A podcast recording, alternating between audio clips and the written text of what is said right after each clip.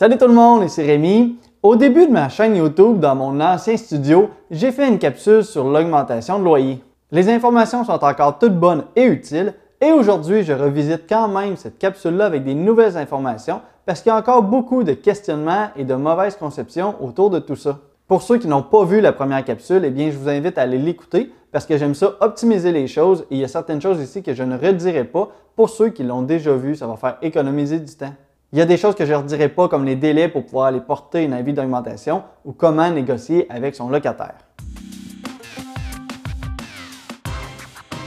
La première chose à savoir, contrairement à ce que les gens pensent, c'est qu'il n'y a pas de règle officielle pour une augmentation de loyer. Il n'y a pas de maximum ou de limite minimum à ce que tu peux augmenter.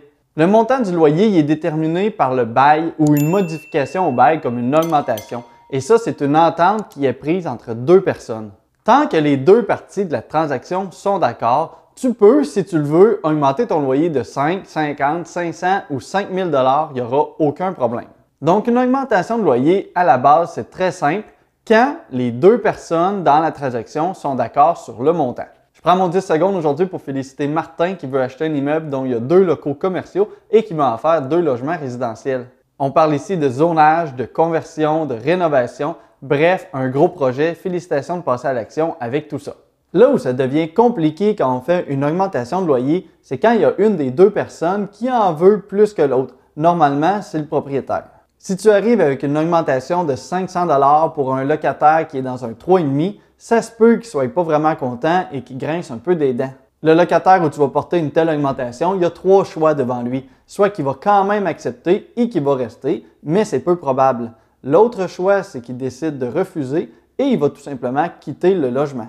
Tu perds alors un locataire et tu vas devoir en trouver un autre. Cette option-là, en fait, c'est un peu chiant, mais en même temps, c'est dans le travail d'un propriétaire, donc c'est tout à fait normal dans le processus. La troisième option qui s'offre au locataire, c'est qu'il pourrait décider de refuser l'augmentation, mais de quand même rester dans le logement. Et oui, vous avez bien entendu, il peut refuser, mais rester. Et ça, c'est le début des problèmes. Et pour ceux qui voudraient faire l'avis d'augmentation sur leur propre bout de papier, vous pouvez, mais sachez que cette case-là, vous êtes obligé de la mettre. Donc, si vous pensez ne pas la mettre pour pas que le locataire puisse choisir cette option-là, eh bien, vous ne pouvez pas. C'est obligatoire et si vous ne la mettez pas, ça pourrait vous apporter des problèmes. Dans le cas qu'il décide de refuser l'augmentation mais de rester dans l'immeuble, il faut en tant que propriétaire voir si l'augmentation est justifiée.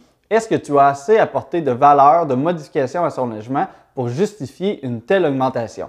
Je vous le dis tout de suite, si tu proposes une augmentation de loyer de 500 il y a peu de chances que ce soit le cas que tu aies apporté autant de valeur. Donc oui, c'est peut-être que vous êtes un peu trop gourmand au niveau de l'augmentation et vous devriez négocier avec lui pour demander un montant qui est plus juste, disons 100 par mois. Une augmentation de 100 ça peut rester une négociation intéressante pour les deux parties. Et même au final, si vous en avez un peu moins dans les poches, eh bien, on revient à la case départ, c'est-à-dire où on a une entente entre les deux personnes, les deux parties de la transaction, et on a réussi à éviter le pire. Le pire qui pourrait arriver quand on fait une augmentation de loyer, c'est de ne pas s'entendre sur le montant de l'augmentation, et dans ce cas-là, le tribunal administratif du logement doit intervenir. Le TAL, c'est ce qui régit les logements au Québec on s'entend, il y a quand même des lois et autant les propriétaires que les locataires ne peuvent pas faire tout ce qu'ils veulent. Et le TAL, qui est anciennement en fait la régie du logement, est là pour faire respecter ces lois. Et concernant l'augmentation de loyer, le TAL va suggérer une augmentation qui est adéquate selon ses propres calculs. Le mot important ici, c'est suggérer. Cette suggestion-là, ce n'est pas un montant fixe, ni même un pourcentage qui est égal pour tout le monde. En fait, c'est un calcul complexe qui va prendre en charge la réalité de chaque logement ou de chaque immeuble. Je vais faire un calcul en direct avec vous dans quelques instants. Donc, si jamais vous ne vous entendez pas sur le montant, vous allez devoir aller devant le TAL et c'est le TAL qui va fixer le montant du loyer selon ses propres calculs. Il faut savoir que autant le propriétaire que le locataire pourraient se faire avoir par le calcul du TAL. Depuis tout à l'heure, j'utilise une augmentation fictive de 500 pour démontrer l'abus que certains propriétaires pourraient avoir en augmentant les loyers. Mais si on revient à des chiffres un petit peu plus normaux, il y a quand même plusieurs locataires qui vont contester une augmentation de 30 sur un loyer, disons, de 1000 C'est quand même pas une grosse augmentation. Mais parfois, le calcul de la régie donne un chiffre qui est encore plus élevé que ce que le propriétaire proposait au départ. Et si jamais c'est le cas, eh bien le locataire n'aurait pas le choix d'accepter une augmentation, disons, de 35 même si au départ, le propriétaire lui proposait 30 d'augmentation par mois. Pour en arriver à ce chiffre-là, le propriétaire va devoir fournir au TAL tous les chiffres et les dépenses de son immeuble. C'est un processus qui est quand même un peu chiant et complexe. Voici à quoi ressemble le calcul du tribunal. En fait, je vous invite aussi à le faire en ligne, ça va être beaucoup plus simple que de vouloir le faire sur papier. Le plus long dans tout ça, ça va être de trouver tous les chiffres nécessaires pour pouvoir le faire. Dans mon cas, je l'ai déjà fait. On va juste remplir les cases ensemble. Donc, on va sur le site du TAL et on clique sur l'outil de calcul selon l'année en cours. Normalement, les chiffres pour l'année en cours, ça sort autour de la mi-janvier. Donc, pour cette année, ben, il est un peu trop tôt pour utiliser les vrais chiffres, c'est-à-dire que les vrais chiffres de cette année devraient être un petit peu plus élevés à cause de l'inflation. Donc, on va commencer à remplir ça ensemble. Premièrement, ben, on écrit l'adresse du logement. Donc, 1, 2, 3, rue, on va écrire rue logement. Et pour la première case ici, on va écrire l'entièreté des, loyers qui sont sur l'immeuble. Donc, dans mon cas, c'est un 4 logements et on va calculer l'entièreté des revenus, c'est-à-dire il y a un loyer à 610, un loyer à 650, un autre loyer à 650 et un loyer à 460. Donc, on en a pour 2370 de loyer par mois. Ils sont tous occupés, donc on en a zéro qui sont inoccupés et on en a zéro aussi, j'habite pas sur place, donc il y en a zéro qui sont occupés par le propriétaire. Si vous habitez vous-même dans l'immeuble, vous pouvez écrire la valeur marchande de votre loyer en prenant les comparables de votre secteur. Dans mon cas, c'est un quadruplex résidentiel et il n'y a pas d'autre revenu qui est associé à l'immeuble comme un garage en location ou une buanderie. Donc, on va aussi inscrire ici zéro. Donc, la prochaine étape, c'est vraiment ce qui est le plus chiant à faire, c'est-à-dire qu'il va falloir remplir toutes les cases avec les chiffres de cette année, mais aussi avec les chiffres de l'année passée. Donc, je vais les écrire ici rapidement. Donc, pour les taxes et assurances, c'est assez simple. Et au niveau de l'énergie aussi, c'est assez simple. C'est-à-dire que si vous fournissez une des titres de ces énergies-là à vos locataires, eh bien, vous pouvez écrire le montant que ça vous a coûté pour l'année auparavant. Dans mon cas, il n'y a rien d'inclus, c'est zéro.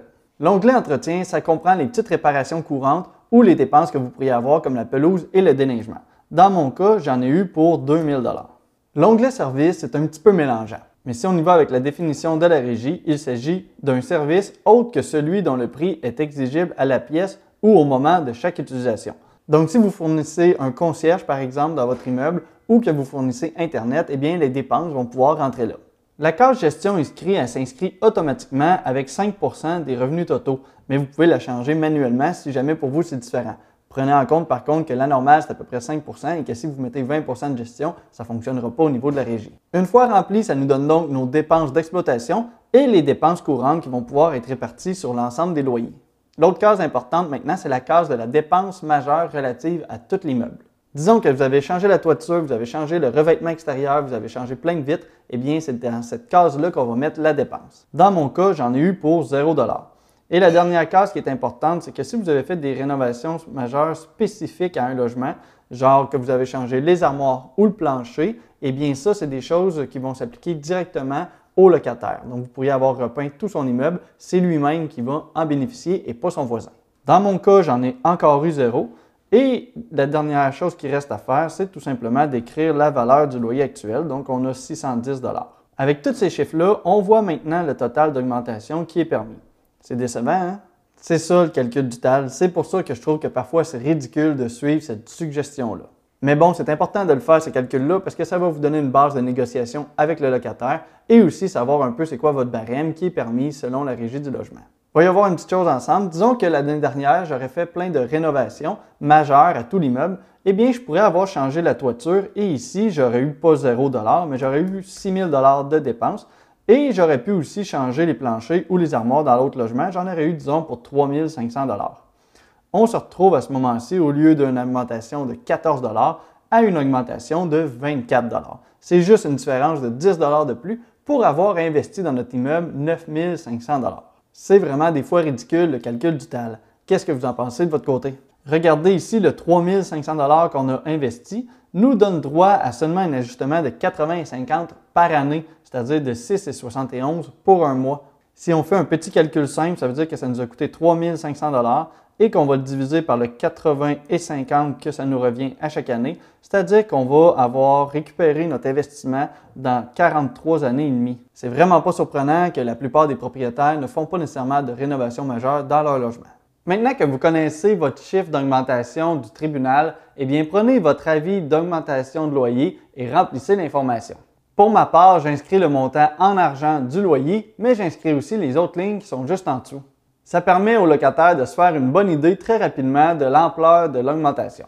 J'en fais toujours deux copies, évidemment une pour le locataire et une pour moi, et je trouve que le plus simple pour la réponse, c'est quand le locataire va encercler sa réponse et mettre sa signature à côté. C'est ce qui est le plus simple et ça nous fait juste une page à avoir dans nos dossiers. Si vous voulez être plus formel, il y a aussi un avis qui est directement proposé par le TAL pour la réponse officielle. Une chose qu'il faut savoir, c'est que si votre logement est neuf ou bien qu'il a changé de vocation dans les cinq dernières années, eh bien, quand vous remplissez votre bail initial, c'est important de cocher la case numéro F. Grâce à cette case, eh le propriétaire va pouvoir augmenter le loyer autant qu'il veut sans que le locataire puisse cocher la case qui refuse mais qui reste dans le logement. Le locataire pourra seulement accepter de rester avec l'augmentation ou de quitter. Par contre, comme dans tout, l'abus n'est pas nécessairement permis. Donc, tu ne peux pas augmenter nécessairement de 500 ou de 1000 dollars pour aucune raison. Dans ce cas-là, le TAL pourrait quand même s'en mêler et ça pourrait donner des problèmes. Il faut savoir aussi que le fait de proposer une augmentation super élevée, ce n'est pas un bon moyen pour se débarrasser d'un locataire. Ce que je veux dire, c'est que si tu as un mauvais locataire, tu ne peux pas nécessairement lui demander une augmentation, disons, de 400 dollars dans le but qu'il décide de refuser l'augmentation et de quitter et qu'au final, toi, tu vas relouer en arrière avec une augmentation de 50 Si jamais tu fais ça, ça pourrait t'amener des problèmes. Quelques petites choses à savoir aussi, pour ceux qui ont des locataires qui sont subventionnés, vous devez envoyer l'avis d'augmentation au locataire, mais aussi à l'organisme qui paie une partie du loyer. Les organismes vont normalement accepter toutes les augmentations qui sont raisonnables parce qu'ils savent que quand même il y a de l'inflation dans tout. Souvenez-vous qu'une augmentation de loyer, c'est en quelque sorte séparé en deux parties. Je m'explique, c'est-à-dire que si vous augmentez de 15 par mois le loyer, eh bien, ce n'est pas nécessairement 15 par mois qui va vous rester dans les poches tout le temps. Il y a une partie de ce montant-là qui sert tout simplement à compenser l'effet d'inflation. Tout coûte plus cher d'année en année, que ce soit les taxes municipales, les assurances qui montent en flèche, l'électricité, les rénovations, on s'entend, tout augmente. Bref, vous l'aurez compris, un immeuble, même si on ne fait rien, va coûter naturellement plus cher à chaque année. Donc, si vous n'augmentez pas vos logements, eh bien, vous êtes en train de vous appauvrir de plus en plus.